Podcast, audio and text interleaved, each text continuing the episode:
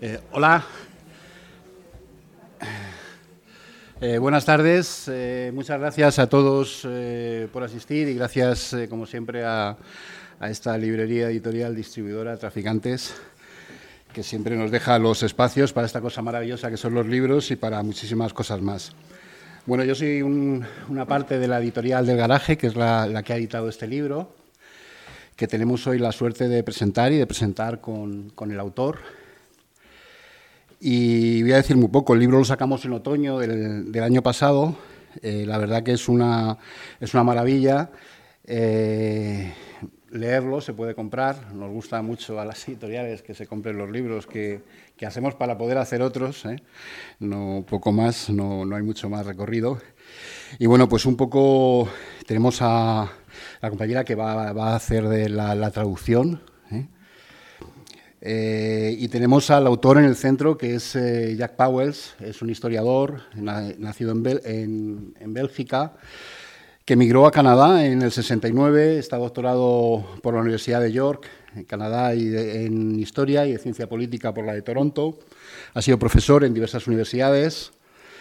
Y bueno, hay, entre sus libros hay una trilogía bastante interesante, que es el mito de la Guerra Buena, Estados Unidos en la Segunda Guerra Mundial, que aquí lo editó Iru eh, la Gran Guerra de Clases, editado por Agapea, y este tercero, que son los grandes negocios eh, con Hitler, y que bueno, viene a romper un poco esa historia que tenemos eh, muy formada todos de de Hollywood, ¿no? Parece que la historia la, hemos, nos la ha hecho Hollywood y tenemos esa idea de los nazis y de todos aquellos antinazis que había y parece que todo el mundo era antinazi, de repente los nazis fueron la leche. Yo creo que sobre todo el libro rompe muchos mitos y lo rompe como debe de ser, con datos, con, con cifras. Y eh, sus libros están traducidos a inglés, francés, italiano, turco, ruso, japonés, o sea y por supuesto ahora al, castellano. Eh, tiene bastantes artículos traducidos en Rebelión, ¿eh? una gran prensa que, se debe leer, rebelión.org, y también tiene una página web que es eh, jackspowells.net. Y bueno, pues él será la estrella como es el autor. Y justo a mi derecha tengo al que va a hacer la, la verdadera presentación, introducción, creo que hay que presentarle poco en Madrid porque le conocéis todos, es Carlos Sánchez Mato, que es economista, es político, lo que pasa es que lo de decir político queda un poco, puede ser peligroso, ¿no? Y sobre todo ha sido muy conocido por ser concejal del, Ayuntamiento de Madrid de, 2015 a 2019, por haber llevado el área de gobierno, de economía y hacienda, y sobre todo por haber demostrado que se puede gestionar bien y la famosa deuda esa que él dejó muy, muy reducida y que supo gestionar, ¿no? Y que nos enseñó que, el sí se puede a veces es más que algunas palabras. ¿no? Ha sido director financiero de varias entidades, eh, técnico investigador del Observatorio de la Deuda de la Globalización, coordinador de la organización ATAC, eh, ha participado en la plataforma por una banca pública y en la plataforma por la Auditoría Ciudadana de la Deuda y docente. También ha dado varios cursos relacionados con la economía solidaria y con la cooperación y el desarrollo. Eh, poco más, muchas gracias y Sánchez, tienes la, palabra.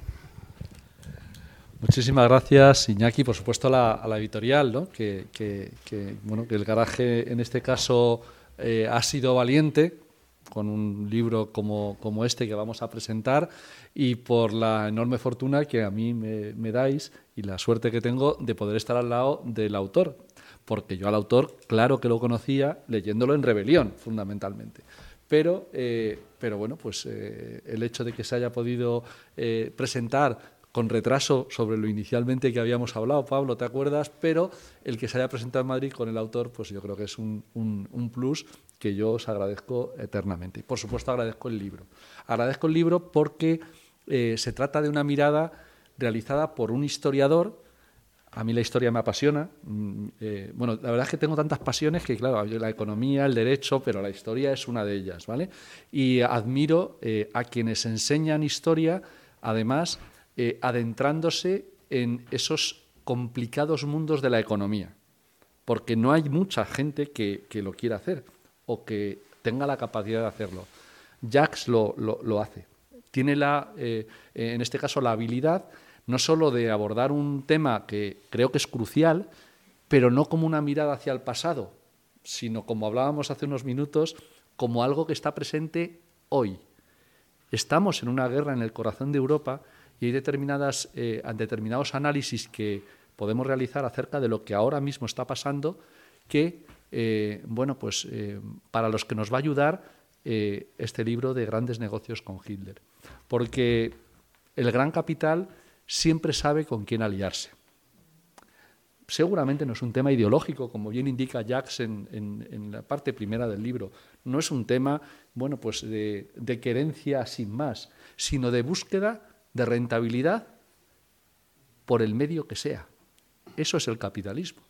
Y la acumulación, en este caso de capital, pues tiene poca, eh, poco problema en juntarse, si me permitís, con el diablo si es necesario y lo demuestra, en este caso, eh, eh Jacques en sus 310 eh, páginas aproximadamente, que se hacen cortas.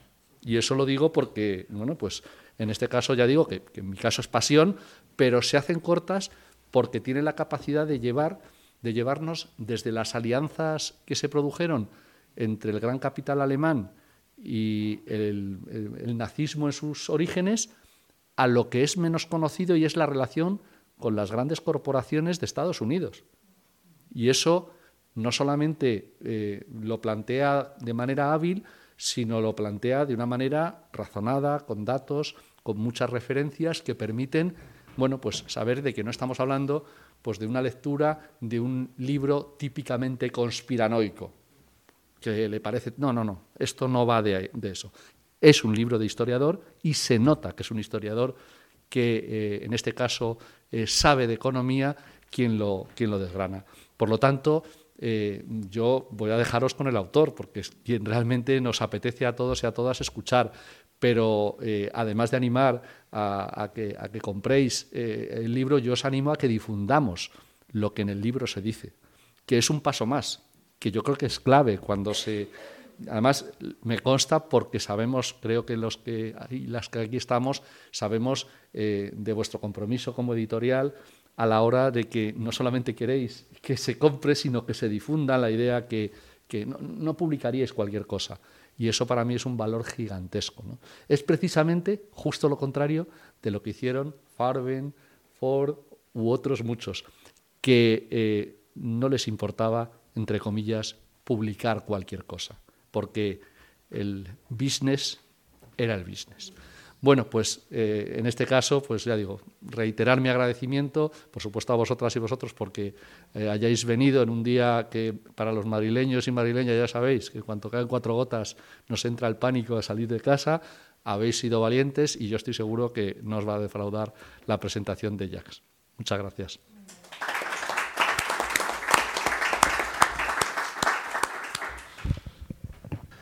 Well, buenas tardes, amigos, y buenas tardes. Em, Perdóname, sí. Jax. Podría hacer la presentación en español, me lo ha demostrado antes. Ahora, ahora bien, ahora bien. La traducción seguro que mejora todavía lo que va a decir, pero podría. ¿eh? Lo siento, pero puedo hablar un poquito español y leer libros en español también es importante, pero eh, es demasiado difícil para mí hacer esta presentación en castellano. Debo, hacerlo en, en, inglés y vemos, tenemos aquí la señora que puede traducir lo que quiero decir. Y lo que quiero decir no es mucho, es más importante leer el libro. Pero, let me say now in English that I want to talk a bit about the German big business, el gran capital German, alemán, And afterwards, a bit about American big business. Sí. Lo que quiere, quiere, quiere hablar sobre todo eh, sobre los negocios en Alemania y sobre los negocios que hicieron los nazis con Estados Unidos. To understand how Hitler came to power, you know, we should first of all discard all the myths that we learned about that.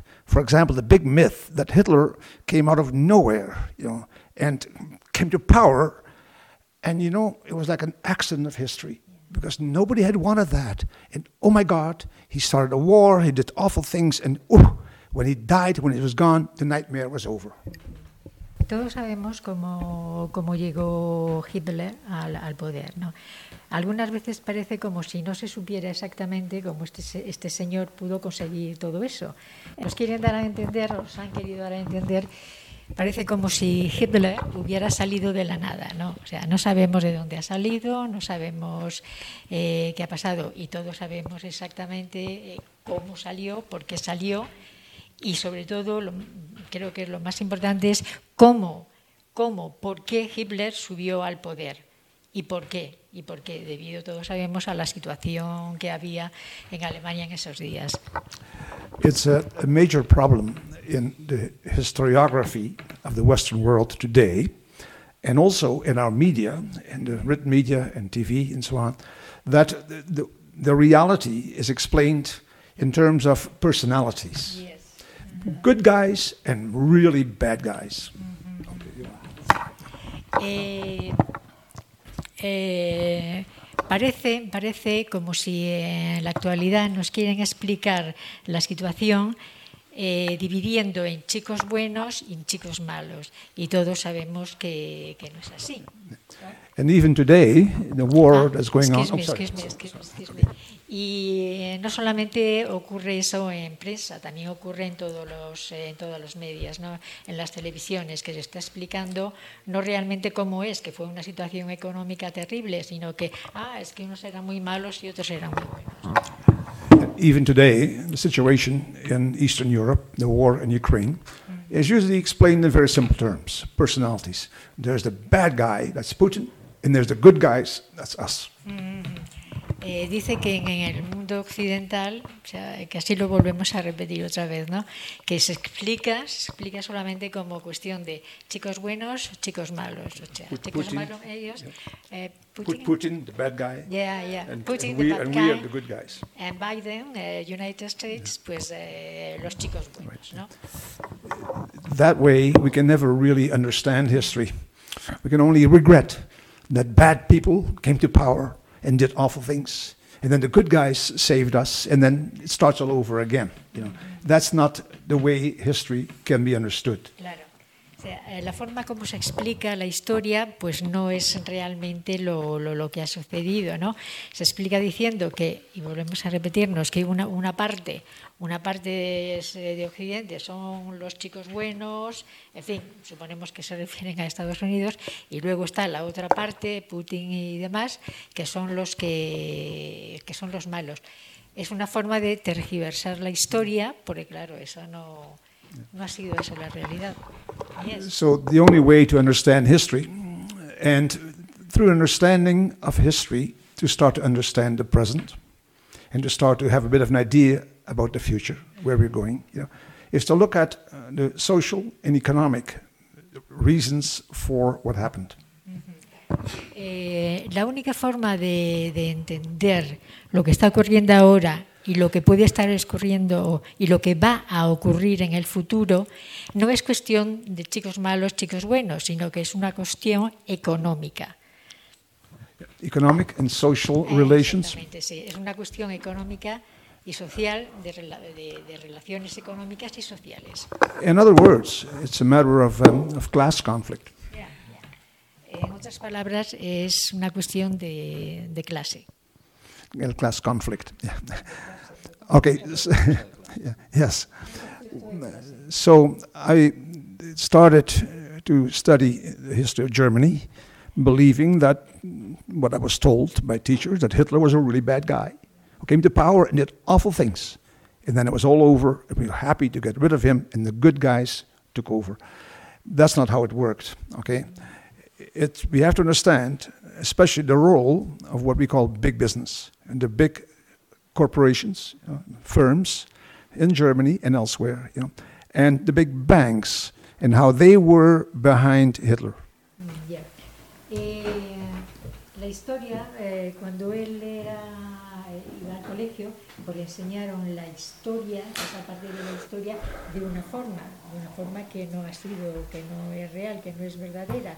Luego ya cuando empezó a, a ver por su cuenta, pues, pues eh, se dio cuenta, valga la redundancia, de que no, de que no era así.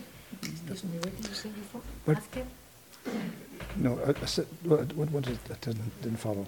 No, no, no, the- no, no, no, no, I mean, after, uh, after you say that, that you, you The- the learn how class the struggle, yes, class then I started- struggle, the class struggle then you, you, you you start studying really what happened. Well, that's how. That's the only way to understand Yeah, is, is, is through the class struggle. Ya, ya.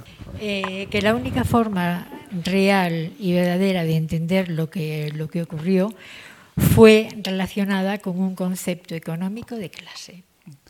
So let's look at the role uh, and the structure of the German economy and the role of the big corporations and the big banks in Germany just before and just after the First World War. Eh, lo que hay, que, lo que, hay que, que ver en esto es la relación, la relación que hay entre el gran capital y todas las demás corporaciones, que eso fue lo que realmente eh, ocurrió para el fenómeno de, de Because the First World War and the Second World War are more and more understood to be two stages of one big war of the 20th century, starting in 1914 and ending in 1945. You cannot study the one war without knowing the other one, and vice versa. It's very important. Para entender, eh, no se puede, enten- no se puede entender la historia y todo lo que ha ocurrido sin desligando lo que ocurrió en la Primera Guerra Mundial,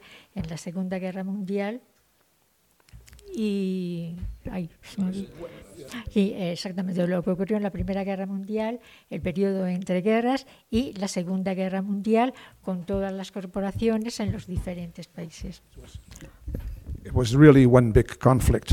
So what happened in Germany is that uh, big business, you know, El Gran Capital, you know, had two major problems. Okay, and one was that uh, the companies in Germany were becoming so big that they needed more markets to sell their products and more countries to get the, the raw materials that they needed to produce and then to sell. That was one problem. Okay. Mm-hmm.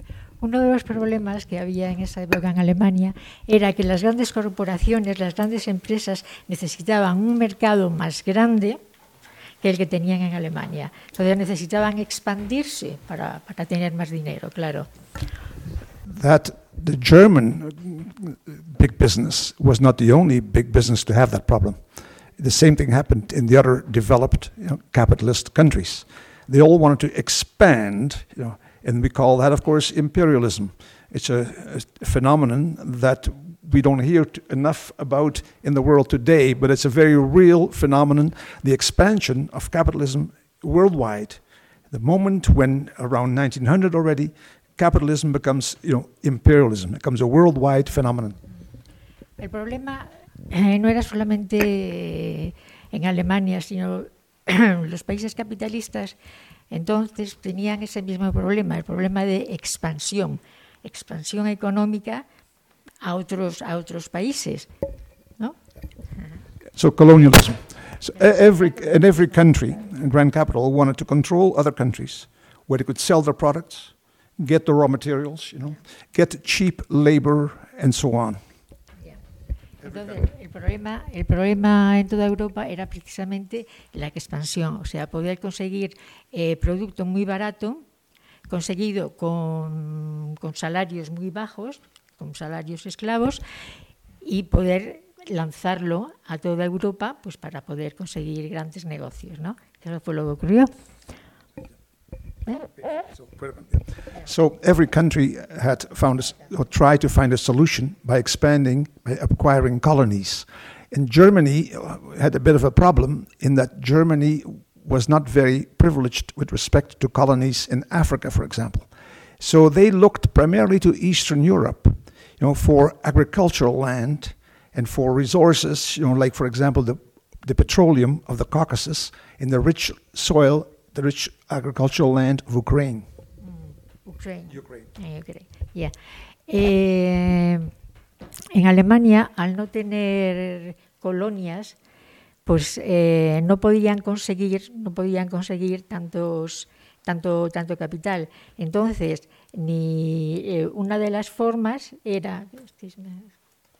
They want, they want to expand, Yeah. and they want to, in Germany want to expand to Eastern Yeah, Europe yeah, yeah. to get the And- agricultural land of Ukraine Yeah. and the petrol. En Alemania, en Alemania tuvieron o querían eh, abrirse al este, al este de Europa, a Ucrania, para, para Rusia, Rusia also. Yes. And, yeah, And the petroleum, the petroleum yeah, of the Caucasus. Ya, y el petróleo, el petróleo del Cáucaso, querían conseguir todo, todo esto para poder conseguir gran capital. Claro. So that was the first problem. And the second problem was that in Germany itself, there was a labor movement led by a socialist party that was still revolutionary at that time and that talked about overthrowing the system, making a big revolution, and that would be the end of capitalism. That was the second big problem. Okay?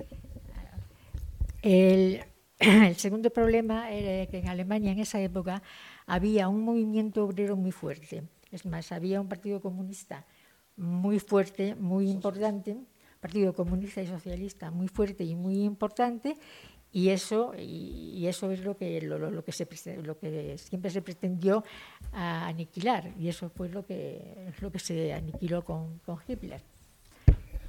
Now, the same problems were experienced by the big businesses of other countries, like France, Britain, Russia itself. They all looked for territories where they could, you know, grab what they wanted, and they all were obsessed by fear of socialism and revolution, and that is what caused the First World War, as I explain in my other book, you know, on la, la, la Gran Guerra de Clases.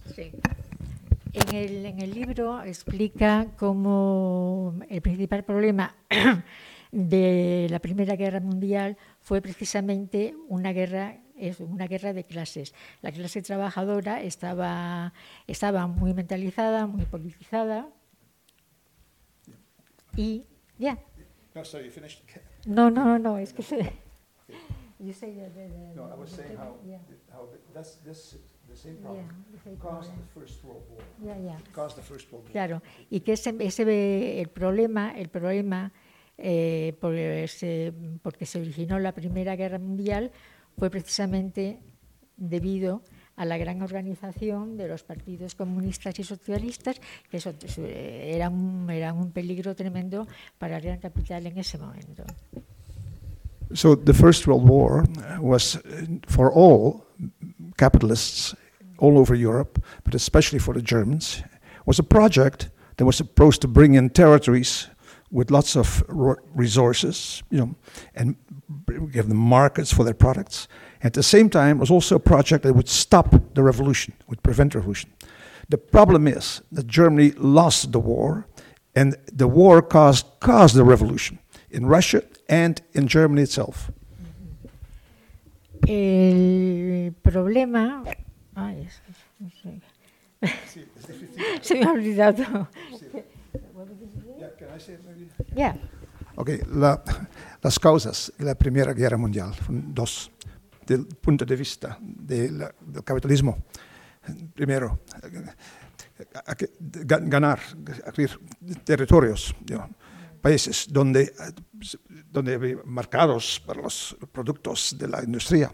Y también raw materials, como se dice, materias, primeras, sí, y también cheap labor. you know, todas esas cosas muy importantes, pero Alemania, demasiado pequeño, habían, necesitaban, crean, el, el este de Europa, Rusia, Ucrania, ag- ag- agricultural land, know, y el petróleo del Cáucaso, es- esas cosas. Era el mismo, el mismo problema para los otros países también. Eh, los otros también que, que habían- necesitaban colonias, esas cosas. Y en todos los países había, había ese, ese problema de la, de la revolución. The danger, the threat, you know, el peligro de la revolución. So the First World War, la Primera Guerra Mundial, era un proyecto antirevolucionario e imperialista ¿eh? para, todos, para todos los países. Pero la, la- Alemania, Alemania ha perdido la guerra.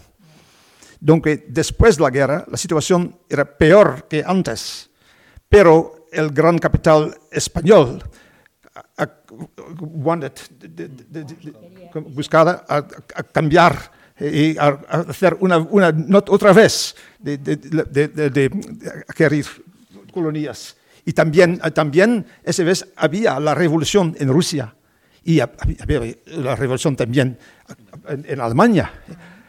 Entonces, en, des, des, después de la Primera Guerra Mundial, el gran bus, el big business uh, buscaba, buscaba siempre adquirir colonias, pero, y, y, también en, en, Europa del Este, en Ucrania y Ucrania, Ucrania ¿eh?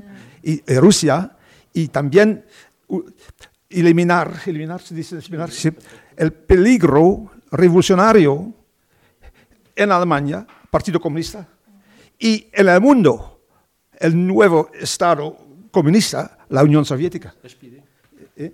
Partido Comunista SPD. Socialdemócrata. Sí, sí, sí, sí, sí, sí ah, también. So, so, esos dos problemas necesitaban una solución. Y la solución en todos los países era el fascismo. El fascismo era la solución. El primero a demostrarlo en Italia, Mussolini, en, en 1922. Ja. Mussolini comes to power, eh, en el poder.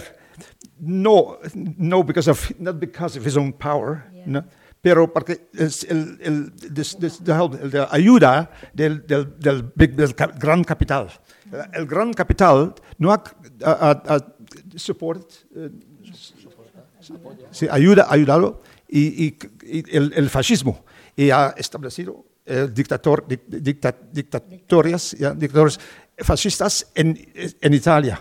Y en España, eh, en Alemania, han, dicho los, los capitalistas, nosotros también necesitamos un Mussolini.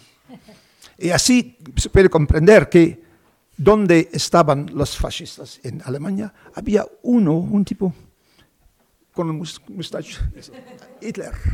Hitler no, no había poder, pero los capitalistas, los gran business, había la posibilidad de decir, ese, ese es, si nosotros necesitamos ese. Okay? So Hitler was chosen because he promised, he, he promised two things. First of all, that he would destroy the Soviet Union. He would eliminate communism in Germany. Right? So end of communism. Wonderful. Yeah. And it would be a new war. This time we would not lose, we would win. Because we're going to eliminate the traitors. All right? So that is what Hitler promised. Uh, la promesa, promesa de Hitler era, era eliminar el comunismo. Primero en Alemania, el Partido Comunista, y después la guerra contra la Unión Soviética y la destrucción de la Unión Soviética, en Mein Kampf. Y después también una nueva guerra, porque hemos perdido, no porque no, no estábamos los mejores, pero había una traición, traición, traición, había una traición. Y la próxima vez no tenemos traidores. Eh, es los comunistas, los judíos, los, los, traidores. Y sin traidores son comunistas, no podemos per perder, debemos vencer. Es la posibilidad muy interesante desde el punto de vista del, del, del, del, del business del gran capital. Es porque eh, el fascismo era la, la, la, el proyecto de todos los capitalistas, todos los gran businesses, big businesses, en toda Europa, en Alemania, en Italia, en España también. En United States. En United States also. Yeah. So that's, that's, that's how it started. That's, that's why they supported Hitler. Yeah. So cuando Hitler uh, aprisionó el, el poder en 1903, ha hecho exactamente lo que querían los, los, um, los, uh, el gran capital. Han eliminado el, el comunismo, el, también el socialismo, también y los, todos los otros, y los de, de syndicates, de syndicates, sí, también. Y, y, y, y la, la, la, democracia, porque en la democracia la, la mayor parte del, del pueblo pueden decir cosas. y el, el, el, gran capital es un pequeño grupo. La democracia, el capitalismo no gusta la democracia. Es una ilusión, es un mito que el capitalismo sí, es, um, ama, ama el, el, la democracia, no es la verdad. Y así Hitler es, um, ha, ha, hecho todo lo que los capitalistas. He has, he has eliminated communism and socialism and the, the unions. And the, as a result of that, and, and he, also, he also then brought a solution that was attractive for capitalism to the Great Depression by a rearmament program. Yeah. Yeah. Could, could you translate that? Sí. Eh, lo, que lo que satisfizo al, al gran capital alemán fue precisamente esto, que el señor este Hitler les dijo, mira, yo a mí si me dais dinero, si me dais, eh, si me dais poder, yo voy a eliminar al Partido Comunista, a los socialistas, a los socialdemócratas, voy a eliminar a los, a los sindicatos y voy a organizar una, una guerra con, la, con vuestra ayuda, con vuestras empresas de armamento, y esta guerra no la vamos a perder. And in the 1930s, when Hitler comes to power, there was the Great Depression, the great economic crisis. And Hitler promised a solution for that. The solution was a rearmament program, rearming Germany. And that meant orders for big business you know, to produce not little cars like Volkswagen, but big tanks yeah. and trucks and airplanes. And suddenly, business went up. And, and much money was made by producing weapons for Hitler. And the German big business was very happy to produce these weapons and made a lot of money. And Hitler borrowed the money from the banks, and the banks made a lot of money on these loans. Yeah, yeah, yeah. yeah. I read your book. I okay, remember so, perfectly okay. all this. Una de, la, una de, de, de lo, que, lo que hizo Hitler lo que le dijo a estos señores es, mira, a mí me dais, me dais dinero, me, me, en vuestras fábricas vamos a... Eh, yo voy a pedir eh, dinero prestado a los bancos, muchísimo dinero, os lo vamos a dar a vosotros y me, me, me vais a hacer pues un material de guerra y, impresionante. Y, no, no, a saber. Uh, the problem, the problem with Hitler or was that he ordered tanks and trucks and airplanes you know, and he had to borrow money from the bank. But capitalists are not stupid. They say, Mr. Hitler, how are you going to pay us back? Yeah, yeah. Eh, eh, eh, Hitler pues tenía que pedir, tuvo que pedir prestado dinero a los bancos para poder hacer todo ese, ese tipo de, de armamento. Y el, los capitalistas le dijeron, bueno, ¿cómo nos vas a devolver todo, todo, todo este dinero? Because Hitler, Germany did not have the money. They had to go to the banks. And the banks loaned the money to Hitler at high interest rates. Okay? And with that money, Hitler bought the equipment from the German firms that did good business. So the banks were happy and the big corporations were happy. But uh, they asked a question The question was how is going how is going to pay. Yes, that's right. eh, Hitler pidió dinero prestado, creo que ya lo hemos dicho antes, a, a los bancos. Entonces, el problema era, los bancos le dieron muchísimo dinero para poder, para poder hacer todo, todo el material de guerra. Pero, claro, el capital empezó un poco a mosquearse, más o menos. Entonces dijo, bueno, ¿y ahora cómo nos lo vas a devolver? Ese era uno de los graves problemas. Well, the answer was very simple. Hitler said, I need these weapons because it's going to be war. And war we're going to win. And the losers will pay the bill. And who will be the loser? the Soviet Union. So the capitalists of Germany were very happy to hear that. And they w- couldn't wait to see the war start because, first of all, that war was going to mean the elimination of the Soviet Union. Yeah. And secondly, make it Hitler possible to pay back the money to the banks. Yeah.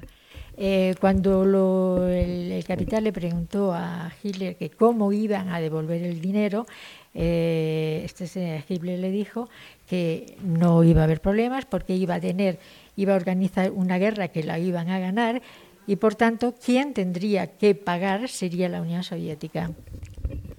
After the war, the German banks and the big German corporations, when they will be asked, you produced weapons for Hitler, didn't you?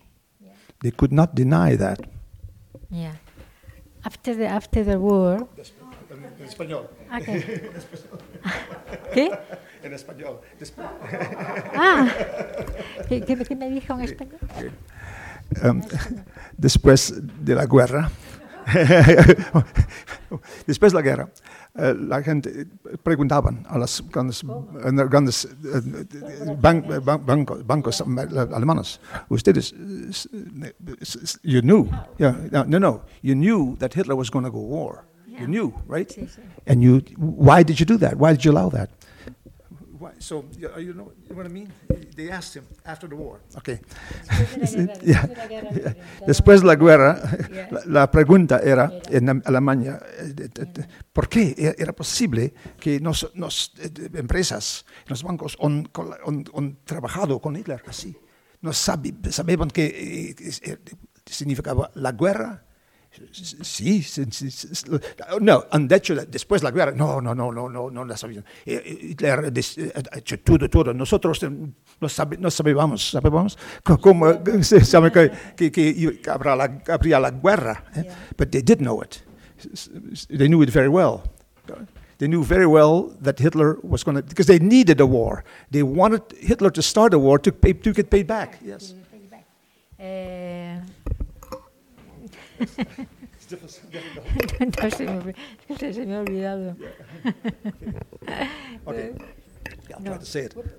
Okay, what I'm trying to say yeah. that after the war, uh, people will ask in Germany, why did the banks, the, the, people, you know, the, the people, even after the war, when it's all over, how how could our banks in our in our big organ, big businesses have have produced for Hitler. Didn't they know that that this meant war? And they would say, "No, we did not know. We just produced, and you know, we didn't know." And it's a lie. They knew very well. They knew very well. Después de la guerra, la gente preguntaba, lo decía, les preguntaba a los bancos, eh, ¿cómo le cómo le has dejado dinero para para, para construir todo, todo el material de guerra. Pero es que no sabíais que, le preguntaban si no sabían que iba a organizar una Segunda Guerra Mundial. Y entonces eh, ellos le decían que no, les contestaban que no, no, no, nosotros no sabíamos lo que iba a pasar. Una mentira, una mentira cochina, vamos. Not only is it a lie that, that the Grand Capital in Germany did not know that Hitler was going to start a war, they knew it very well, and they wanted that war. They had to have that war to get their money back. But uh, secondly, it's also a lie, or it's only wrong to think that Nazi Germany was not a capitalist country. A lot of people think that Nazi Germany, that the Nazis ordered the, the production of war material and didn't pay. But they did, they did. So another money was made thanks to Hitler. Yeah, yeah. Eh, Cuando el, el, el, capital, el gran capital decía que no sabía, que no, que no, sabe, que no sabía, estaban mintiendo, porque ellos sabían que iban a tener que, que pagar, right? They have to know, they, they know that they have, they have to have the war, porque para poder pagar, es decir, para poder pagarles tenían que hacer una guerra. O sea, era la única forma que Alemania, de que Alemania pudiera conseguir dinero para poder pagar a, al capital. And, and, and they looked forward to the war that they knew Hitler was going to start, and they expected it, rightly so, to be a war against the Soviet Union. Mm-hmm. And they expected the Soviet Union to be destroyed, which had two big advantages. Mm-hmm. Okay, I'll tell you. Sí. sabían que, eh, que, que, necesitaban, que era. Ellos sabían, el capital sabía que tenía que haber una guerra para poder conseguir dinero. Y además Hitler, o sea, les había dicho que todo ese dinero, que todo lo que debían, lo iba a tener que pagar la Unión Soviética. Pero eh, los capitalistas, el capitalismo, sabía perfectamente lo que estaba ocurriendo y lo que iba a, a ocurrir. And they looked forward, they looked forward to a war, a victorious war, against the Soviet Union for two reasons. First, the destruction of the, the cradle of world communism. And secondly, Germany would now have what they already dreamed of before the First World War Ukraine, Russia, the petroleum of the Caucasus, you know.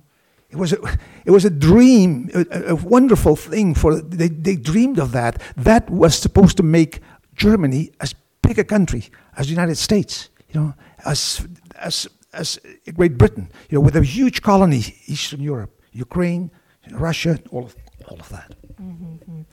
La idea, eh, la idea de la guerra era, no me acuerdo.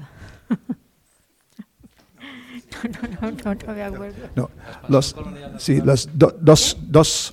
Que la expansión colonial natural Sí, sí. para, para Alemania Era, la, era, el era este de, de Europa, Rusia. Las dos cosas más importantes. Exactamente. Las cosas más importantes era, además Era- de la expansión y conseguir el dinero, era la destrucción total de, de- de Rusia y, cons- y conseguir que Alemania se expandiera. And also the destruction of communism. Yeah. Sí, sí. Toda. So, uh, big business in, loved Hitler because they made a lot of money uh, on rearmament and they looked forward to a war that was going to basically the solution to all their problems. Ay, It's okay. So they looked forward. They looked forward. They wanted Hitler a war that would s- Claro, s- miraban solve all the problems. So, la, la forma buscaban la guerra porque consideraban que era una forma que era una fórmula de resolver todos los problemas que en ese momento tenía Alemania no solamente económicos sino con todos los partidos de izquierda y los sindicatos con todos con so there was only one problem. Ya. Hitler didn't win the war against the Soviet Union. He lost the war against the Soviet Union. El problema fue que el problema muy importante fue que, que Alemania no ganó la guerra a la Unión Soviética. But they kept on making money until the very, very end. And the Hitler government kept paying the bills until the very end, with the money stolen from the Jews, for example. Ya. Pero aunque no ganaron hasta el final, hasta el final, Alemania siguió gana- haciendo dinero, ganando dinero a, a costa de todo, a costa incluso del dinero de los judíos. Right? After the war, or when it was obvious that Hitler was going to lose the war, the capitalists of Germany, the, the bankers, the managers and owners of big companies, you know, like Mercedes and BMW and all that stuff, you know, said, we didn't know that Hitler was going to do all these bad things, and we could do nothing because we were forced. Después de la guerra, después de la guerra, todas las grandes compañías, como por ejemplo es Mercedes, eh, bueno y muchas más, eh, empezaron a decir que ellos realmente, una vez que se supo todo lo de las masacres, sobre todo lo del Holocausto, empezaron a decir estas, em- estas grandes empresas que se hicieron, que ganaron muchísimo dinero, empezaron a decir que ellos realmente no sabían todo lo malo, todo lo terrible que este señor era e hizo. Y con eso se lavaron las manos, claro, lo intentaron. Ya.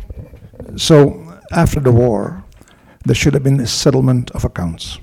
After the war, the German banks and the German big corporation should have paid for their crimes, because these were crimes, but they didn't. What, what, what, is crimes? Crimes for their crimes. Ah, the crimes, the crimes. They the should have paid for the crimes. sí, yeah, yeah, yeah. After, the, after, after the war, los bancos... Ah, oye, excuse me.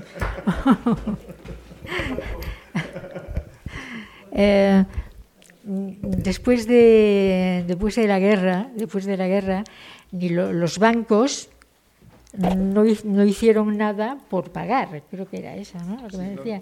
No hicieron, no hicieron, no hicieron nada en absoluto por pagar, cuando realmente eh, eran los que, que estaban obligados a hacerlo, pero se lavaron las manos y no, no hicieron absolutamente nada. Yeah, the, the punishment for these banks and for the corporations that they would have deserved would have been socialization, nationalization, you know, the end of capitalism.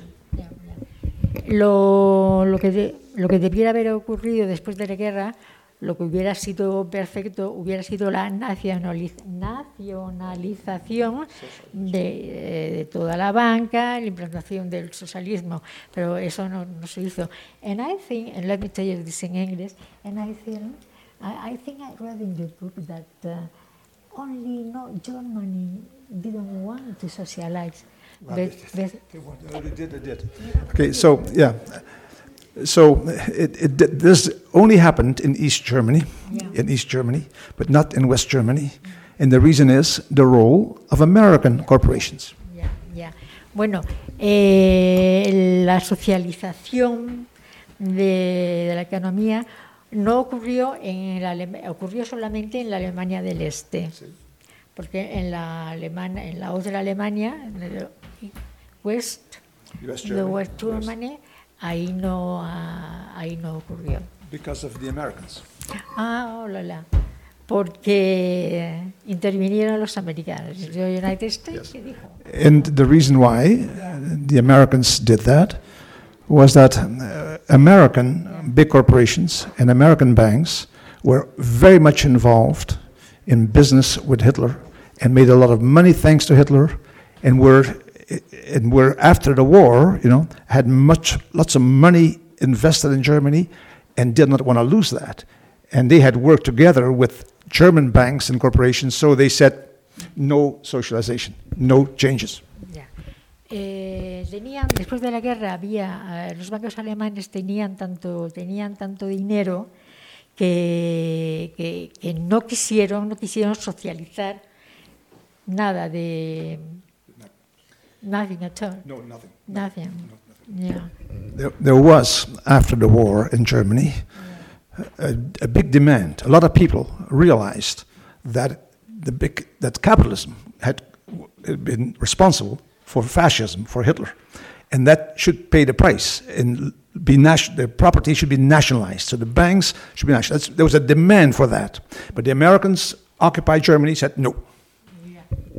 Eh, había un, de, después de, de, la guerra, había el, el capital era tan, tan, tan, grande que dijo que no, que ellos no, no querían socializarlo, que no querían socializarlo. No obstante, la, el, el principal escollo para la completa socialización eran los Estados Unidos. Los Estados Unidos dijeron que no fueron los que se negaron desde, desde, desde el comienzo. It's fair to say that the United States banks and corporations made a lot of money in Germany thanks to Hitler. But it's also important to know that the United States capitalism made a lot of money thanks to the war, even though the war, from their perspective, was against Nazi Germany, against fascism. Okay. Okay. So, es, es, importante eh, saber que eh, desde el punto de vista eh, del gran capital americano, estadounidense, estadounidense um, Hitler era un, un, un, un, héroe, un, amigo, porque era posible, fue posible hacer negocios con Hitler. Han ganado mucho dinero en Alemania, en Alemania del Tercer Reich, también durante la guerra, también hasta la fin de la guerra. Y también ganado mucho dinero gracias a la guerra en, en, en, en general. De hecho, si me, dejas una, una, cosita relacionado con lo que estás indicando, la, la guerra relámpago, la Blitzier, eh, fue posible por los suministros de General Motors o la Ford. O sea, estamos hablando de que incluso en el periodo eh, posterior a 1941, o sea, después de Pearl Harbor, también los suministros de General Motors y Ford fueron fundamentales para alimentar la maquinaria de guerra alemana. No pensemos que solamente fue en el periodo de entreguerras, ¿no? La acumulación de capital fue brutal en Alemania, pero también en Estados Unidos. Y lo describe de manera magistral. So I was going to say, I spoke long enough.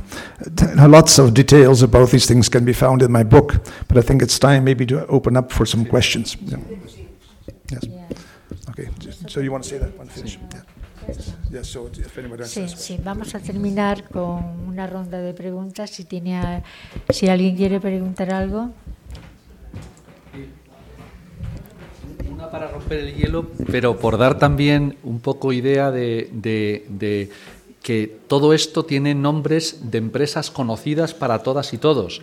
Es decir, no estamos hablando de el gran capital solamente de manera etérea.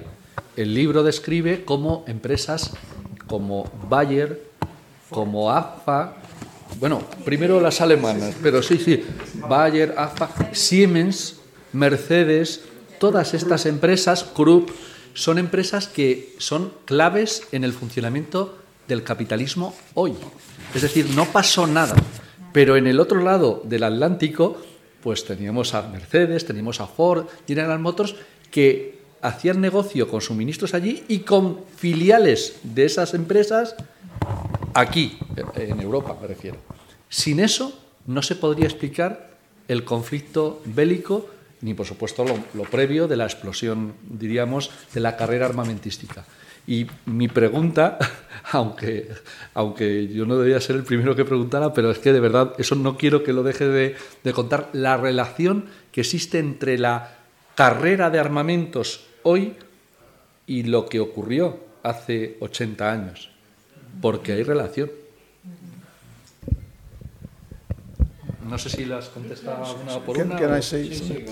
Um, the United States had a very hard time during the 1930s because of the uh, Great Crisis, the Great Depression, as it's called. Right? Business was very, very bad. Okay, do you want to translate that? I'll continue. And business picked up thanks to the war, because the war created demand for weapons, for planes, you know, and everything else. Right? And American industry produced in the United States, but also in Germany through branch plants, you know. And business was booming because of the war. Okay, because of the war. And when the war was over, the crisis threatened to come back. So, in the old days, you'd say, the king is dead, long live the king. In 1945, they said, the war is over, long live the new war, the Cold War.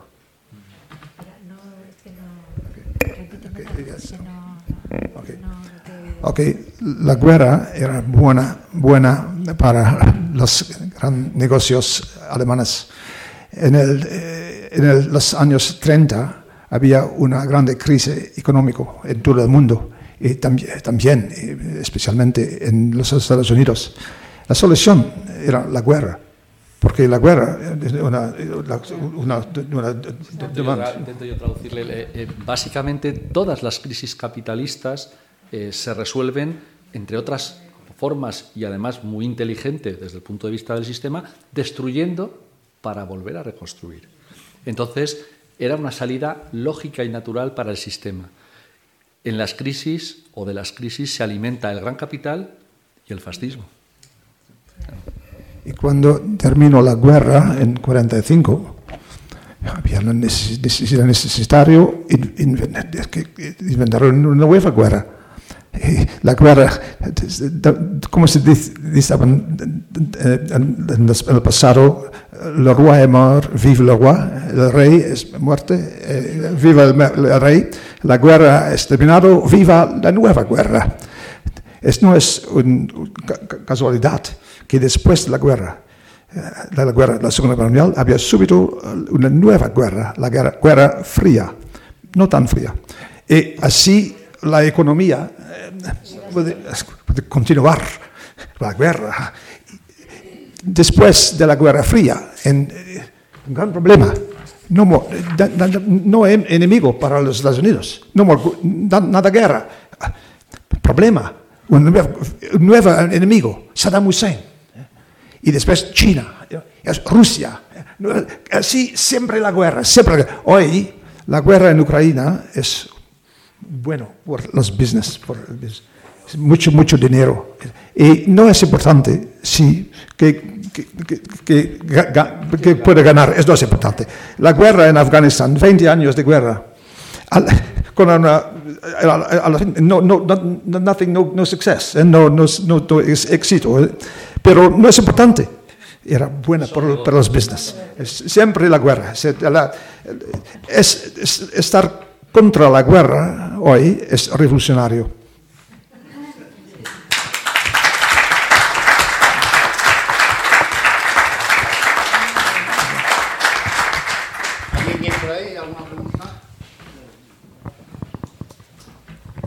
Sí, yo, yo con, con, la guerra ahora eh, está claro que... Con la guerra ahora digo que está claro que, que hay negocio para producir, destruir, producir. Pero igual esta guerra eh, también va en el sentido de acaparar materias primas que hoy son tan importantes como el petróleo, como el gas. Yo creo que que el hecho de que Europa parece que se esté tirando un tiro en el pie no es tanto eso, sino que todos están ávidos de, poder coger parte del pastel si Rusia se desmorona y pueden ocupar pues esos pozos de petróleo, esos yacimientos de, gas. Yo creo que, es que la OTAN eh, en sí lo que está digamos persiguiendo pues son los, los, pozos de petróleo y los yacimientos de gas de Rusia. Digamos, su, su gran pretensión es que, que, Rusia se desmorone eh, y que eso pues, pase como ha pasado en Irak o como ha pasado en Libia o como ha pasado en otros sitios, ¿no? que se han quedado con, con los pozos de petróleo, con, con, los yacimientos de gas, con las materias, con las materias primas. ¿no? ¿No los tienen ahora, Pablo? Ahí habría un debate. No, I didn't understand the question. It was sí, no, no. too long. Yeah. No, was it about, sí, que, about how sí, the word authority? Claro. Eh, bueno, es que yo creo que, que el planteamiento, bueno, no sé si lo, si lo sabes traducir. No, pero no he comprendido bien la pregunta, pero creo que es una cuestión de, hay guerras buenas y guerras más buenas. Eh, cada guerra es una guerra buena desde el punto de vista de ganar dinero. Pero las mejores guerras son los, las guerras que nos, donde nosotros victores, sí, y donde hay la posibilidad de adquirir petróleo y otras tierras eh, agrícolas en Ucrania y esas cosas. Hoy, por ejemplo, el gobierno en Kiev ha vendido muchas tierras a grandes empresas americanas y alemanas también. No es casualidad que Alemania, es, implicado en, en, ese business, esa crisis en Ucrania, porque es como antes de la Primera Guerra Mundial, como en el tiempo de Hitler. La Alemania siempre guarda, guarda, guarda al, al este. Mira, mira, mira. al este, así, no me acuerdo italiano. Excusa. No, eh, yo te hacía esa consideración, Pablo, por lo siguiente, porque igual que eh, se describe de manera magistral cómo el gran capital no necesitaba eh, que Alemania cayese para estar haciendo negocio antes de que Alemania cayese. De hecho, la filial de Ford estaba en Alemania y volvió a ser recuperada después de la caída de Hitler. ¿no? Quiero decir, no se nacionalizó, como bien has contado. Claro, lo que eso revela es que también ahora necesitan las grandes compañías eh, transnacionales, eh, eh, bueno, pues que mm, Rusia caiga. No, digo que no haya gente que lo piense, no lo necesitan. El propio devenir les beneficia incluso por la situación de los mercados internacionales que hacen que oscilen los precios Anda, que no han ganado las grandes corporaciones por el hecho de la subida de precio del petróleo, de los carburantes, aunque no ha faltado carburante ni gas en ningún momento. No ha faltado. Lo, todos entendemos que suben los precios en el funcionamiento del sistema capitalista porque hay menos oferta. No ha disminuido la oferta y, sin embargo, los precios, fijaros cómo han multiplicado los beneficios de las empresas. ¿Hace falta que caiga Rusia para... O sea, ¿puede ser objetivo? Ni falta que les hace. De hecho, seguramente, ahí yo por eso digo, debatiríamos largamente eh, en una situación en la que estamos hablando de una potencia nuclear, es muy difícil esperar una derrota total, pero en el camino se están haciendo de oro. Se están haciendo de oro, además daos cuenta, con un efecto adicional en el momento presente. Esa inflación lleva a que cambie la política monetaria. Suben los tipos de interés y la gente paga un 52% más por sus hipotecas. Negocio redondo. Lo que llevaba pidiendo la banca años, desde la crisis de 2007, es súbanme los tipos de interés para que yo pueda hacer más negocio todavía. Las dos cosas. El capital financiero y el, gran capital eh, productivo, aliados y de la mano, más beneficio no les hace falta que caiga Rusia. No digo que no les pueda venir bien, pero no les hace falta. ya están. Pagan, eh, quiero decir que esos intereses se termina pagando, la gente termina pagando. Claro, claro, claro, claro, claro. esa alianza lo que ocurre es que es lógicamente en contra del pueblo. Yo pago esa guerra. Claro. Mm.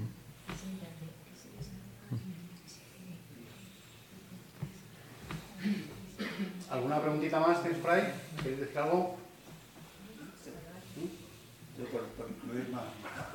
Por debatir ahí, venga Pablo, ahí está.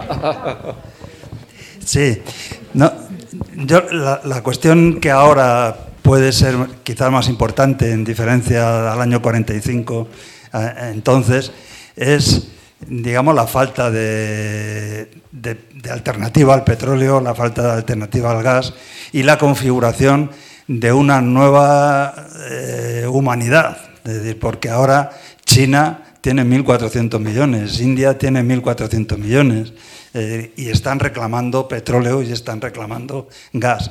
Y entonces parece que se ha visto como un peligro, es decir, el hecho de que Rusia y los yacimientos de Rusia se vayan de alguna manera a China o a la India. Y en este sentido, la rapiña, es decir, la rapiña que, que es la esencia del capitalismo, es decir, pues de pronto se ha disparado han dicho, bueno, ante un mínimo, peligro a que a mí me corten el gas, eh, porque se lo van a llevar los chinos o se lo van a llevar los indios, pues, pues yo hago una guerra, es decir, me quedo con los pozos y punto, es decir, ante la más mínima duda es decir, que, que haya, porque si no, no tiene sentido este crecimiento de la OTAN tan desmesurado y que hayan hecho ese dibujo de rodear, digamos, a, Rusia. ¿no? Eh, yo sé que están haciendo grandes negocios, que se están quedando con toda Ucrania, eh, que están comprando los grandes fondos de Estados Unidos, están comprando Ucrania.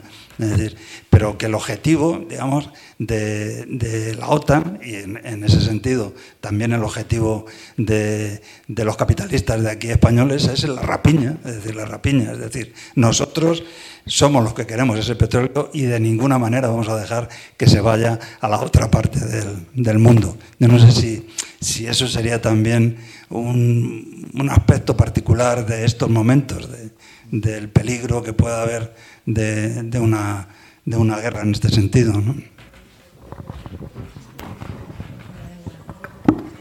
Había, en ese sentido, eh, eh, es evidente que, claro, la geoestrategia está jugando un papel muy importante en esta, en esta situación. Daos cuenta que eh, el alimentar la reconstrucción también supone negocio. Fijaos, en el Consejo de Ministros y Ministras de esta mañana se ha aprobado, mañana vendrá en el BOE, un real decreto para lo del alivio a, la gente hipotecada. Bueno, pues en ese mismo Real Decreto, así como quien no quiere la cosa así eh, de tapadillo, no ve tapadillo porque va en el BOE, pero bueno, ¿quién lee el BOE? Pues, pues hay 323 millones de euros de aval a la Comisión Europea para que le preste dinero a Ucrania. ¿Para alimentos? Pues ya sabéis que no. Ya sabéis para para qué le prestamos dinero y 100 millones más al Banco Mundial, a una de las ventanillas del Banco Mundial, para que le, bueno, pues contribuir a la reconstrucción. Ya están pensando en la reconstrucción. ¿Quién va a reconstruir? Eh, ¿Construcciones Pepe? Mm, Pues, pues ya sabemos, ya sabemos, claro. En este caso, la filial eh, alemana de Florentino, que es muy grande, ¿vale? Gigantesca, ¿vale? Es una de las grandes constructoras, no alemanas, sino mundiales. Lo que ocurre es que ese tipo de alianzas, eh, o sea, quiero decir, no dan puntadas sin hilo, están eh, pensando en la maquinaria de guerra y en la maquinaria de reconstrucción. Y lo están haciendo de manera simultánea al acceso a las materias primas. Pero el acceso a las materias primas no es esencial, no, les no nos falta. A Occidente no nos falta ni gas, lo hemos sustituido. El que venía por el tubo y que ha, debido volar, el Nord Stream lo ha debido volar mi prima Pepa, porque, o sea, es increíble. ¿Quién lo habrá volado, no? ¿Quién lo habrá volado? Pensad quién lo habrá volado. Pues fijaos, quien se ha convertido en el exportador neto más importante de gas licuado. Que ya sabéis quién es, ¿no? Claro, pero no Estados Unidos, son compañías de Estados Unidos que llenan los metaneros y que están esperando los metaneros para ver qué momento es más negocio. Claro, hay, claros beneficiarios de esas situaciones. Y en muchas ocasiones, yo el primero hablamos de países, realmente no son países, son compañías de países, son corporaciones. Las corporaciones que están haciéndose de oro ahora son las que estaban haciéndose de oro, salvando distancias, pues hace unos años. ¿no? Por lo tanto, eso no ha cambiado demasiado, por desgracia, porque sobre todo les salió gratis. Jacques cuenta muy bien cómo eh, tuvieron la capacidad de las grandes entidades bancarias y las grandes eh, corporaciones empresariales alemanas y de Estados Unidos eh, para hacer algo fundamental, que fue escurrir el bulto. Bueno, él lo ha dicho de otra manera, mucho mejor, pero me entendéis lo que quiero decir, ¿no? Escurrieron el bulto de una manera bastante sencilla. Basta, bastó con decir que, bueno, ¿quién iba a pensar qué? ¿Vale? Pero estamos hablando de Commerzbank, de Deutsche Bank, eh, entre las grandes entidades bancarias, las corporaciones empresariales que os he comentado, y además, apoyada esa situación de no mirar para atrás, pues por una forma muy determinada de comunicar. Lo mejor es que la gente no sepa. Y por eso decía Henry Ford, así acaba el libro, una cosa fundamental, decía, la historia es una bobada. Fijaros qué importante es eso. O sea, la historia es una bobada. Claro que tenía razón Henry Ford. Lo que había que hacer era evitar que la gente pueda ser consciente de lo ocurrido, que ese capital, ese gran capital, acumuló mucha más riqueza aprovechándose de la guerra. Y lo arreglaron con determinados puntuales indemnizaciones. Pues venga, a ver, AFA indemniza a los judíos porque se aprovechó claramente una indemnización, en todo caso, menor comparado con los beneficios que obtuvo, y ya está. Y limpio de, completamente la imagen, o limpia la imagen. Y es una forma de decir, si todos los alemanes fueron, fueron nazis, pues nadie fue nazi. y ya está. Y desgraciadamente, pues eso es lo que, eh, a lo que parece que vamos, porque cuando se contamina ese tipo de situación del pasado y la historia es una bobada, pues estamos condenados a poder repetirla. Ese es el gran problema.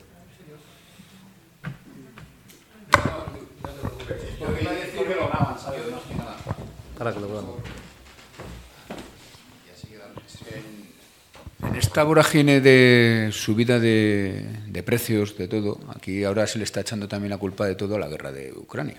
Bueno, se está echando a Rusia, ¿no? Un poco, porque más que a Ucrania, se le echa la culpa a Rusia. Lo que aquí se está olvidando es que ya estaban subiendo. Porque ha habido una guerra que no ha sido de tiros, que ha sido de, han aprovechado el tema de la pandemia, los confinamientos, etcétera, para ir subiendo. Y las grandes corporaciones han estado haciendo ahí dinero. Luego pasa que han juntado dos elementos, salimos de la movida de lo de la pandemia y juntamos lo otro que lo llevaban ya preparando desde hace tiempo y ha sido el cóctel perfecto para todo esto. Entonces, eh, es porque, por ejemplo, en el mundo de la construcción, por coger un, un, ejemplo, los precios estaban subiendo. O sea, tú pedías un presupuesto, pongo, estoy poniendo casos eh, concretos, ¿eh? Uh -huh. tú pedías un presupuesto para hacer un trabajo de aluminio y el precio era 15 días. Tú tenías que confirmar en 15 días que comprabas ese material, porque si no ya el precio no valía. Con lo cual al cliente le tenías que repercutir y decirle, oye, que me tienes que dar la respuesta. O sea, se está funcionando así. No vamos a hablar de materiales, de residuos, de metales, etcétera, todo lo que es el mundo de la chatarra, etcétera. De la... Allí ha sido todo especulación pura en estos últimos años. O sea, y, y estamos viendo unos boom que no sabemos luego lo que va a ocurrir. Claro, si queréis, eh, vamos a ver, es evidente que el tema, la, crisis ha sido funcional, ha sido una herramienta, una herramienta más. Claro que ha habido, y claramente, pues desde luego, desde mi, mi opinión, claramente eh, una actuación imperialista por parte de, de, Putin, pero la situación ha sido funcional claramente a los intereses del gran capital y, por supuesto, a la apropiación de excedente. Es decir, a ver, de todo lo que es el margen de beneficios, a ver quién se queda qué. Y bueno, pues como bien indicas, pues las subidas de precios han sido captadas claramente por los beneficios de las empresas. Jamás, no en, el, no en el Estado español, en la Unión Europea y en Estados Unidos, los beneficios empresariales han alcanzado no los valores nominales, sino los porcentajes con respecto al capital mayores que en el momento actual. Claro, esa es una forma, en este caso, de recuperarse de las crisis explotando más y generando condiciones que en el caso de posibles conflictos bélicos pues se sabe cómo empieza y no se sabe cómo acaba. Yo no tengo muy claro y tampoco creo que Jax lo, lo exprese de esa manera determinante, eh, ni falta que hace, el hecho de que las empresas supieran que esto del periodo entre guerras iba a acabar en una Segunda Guerra Mundial. No, no, seguramente a lo mejor incluso podrían ser sinceras a la hora de decir, ¿Quién iba a pensar que esto acababa tan mal? Pero claro, si tú lo que estás haciendo es cultivando una industria armamentística tan potente, es decir, llevarlo a lo, a lo de ahora, si tú incrementas el presupuesto militar como se está incrementando, pues, pues, pues, bueno, pues es que tienes tendencia a, a usarlo a las primeras de cambio. O sea, que ese es el problema. Es que te voy a comentar una cosa. Yo creo que las empresas, hasta me creo que no se cree, que no contaran de que iba a haber una guerra, porque las empresas solo miran el corto plazo. Claro. La cuenta de resultados de este año y la del de, que viene como mucho. Hacer dinero rápido y fácil. Con lo cual, ellos no pensaban que igual a los 10 años iba a haber un, un conflicto. Mm, vamos, coincidimos totalmente, pero por eso, porque las empresas piensan en ganar hoy dinero y en, en, el, en, el, dinero fácil, por decirlo de alguna Pero forma. cuando explota la guerra, sí, sí, están pensando al mismo tiempo en la reconstrucción, que es lo que os comentaba. Ah, no. Ahí sí, ahí sí. ¿Hay alguien más? Sí. A, a mí me, me, han llamado eh, dos cosas poderosamente la atención con respecto al primer libro de él, de la Primera Guerra Mundial, sí. cosas que se repiten. Por ejemplo, él comenta en el, en el primer libro eh, lo de tasar los beneficios caídos del cielo, que luego se quedó en poca cosa. Y, me parece que es lo que está pasando ahora, que, hay mucha retórica de tasar a los bancos, de tasar a las energéticas, pero luego eh, vemos que son cantidades que en realidad son insignificantes. Y otra cosa que también me, me resulta eh, llamativo es el lend and lease de, de, del armamento, que nadie le está regalando a Ucrania el armamento, se lo están prestando y, y lo va a tener que pagar y, y, va a quedar en una dependencia terrible eh, Ucrania. No le están haciendo ningún favor a Ucrania. Entonces, veo esos paralelismos con lo que él escribía en el primer libro y, y lo que está pasando ahora. I didn't get that. I didn't,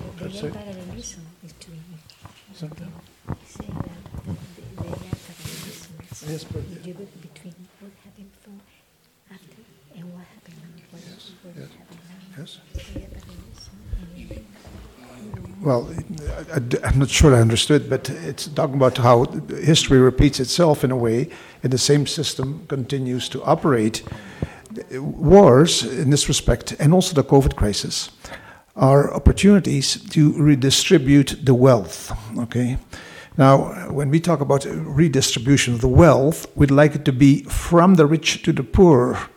But war and the COVID crisis were opportunities to redistribute the wealth from the poor to the rich. And that is really what, in many ways, what the war did.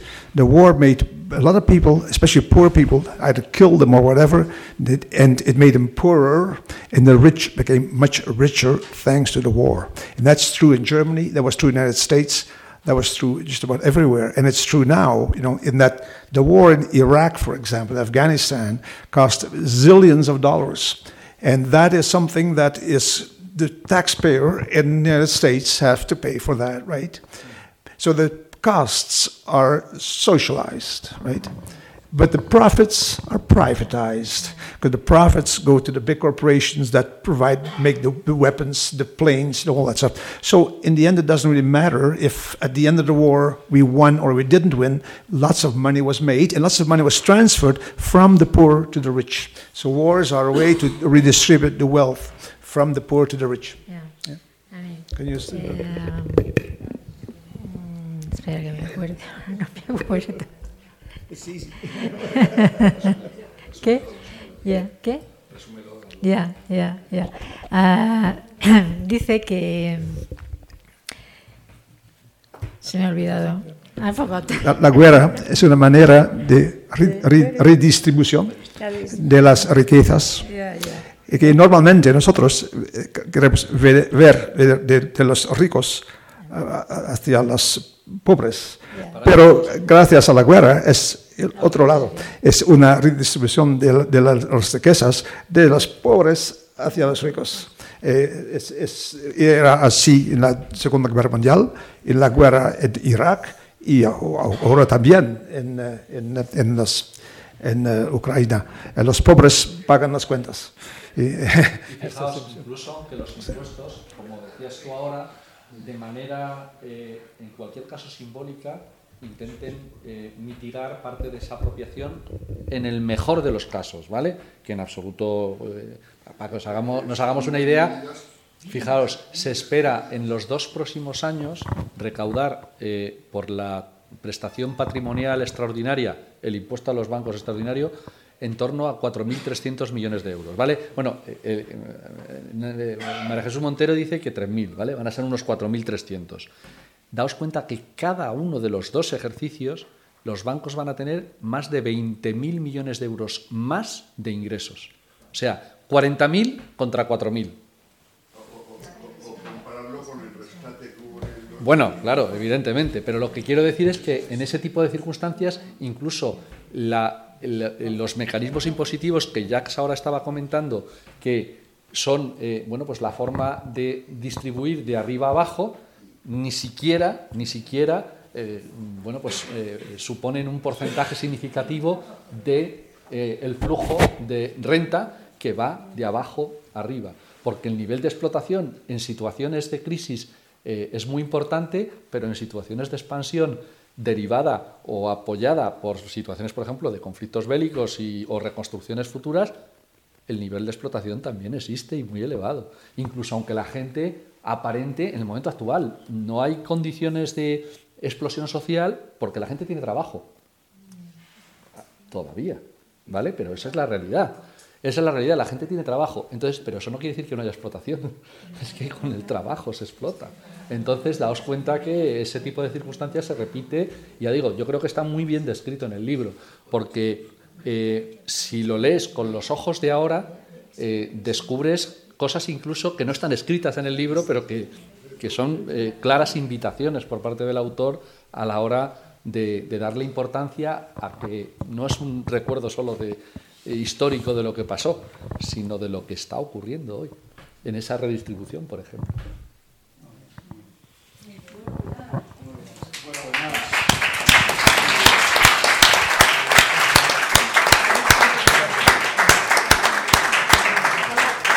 Un enorme placer, de.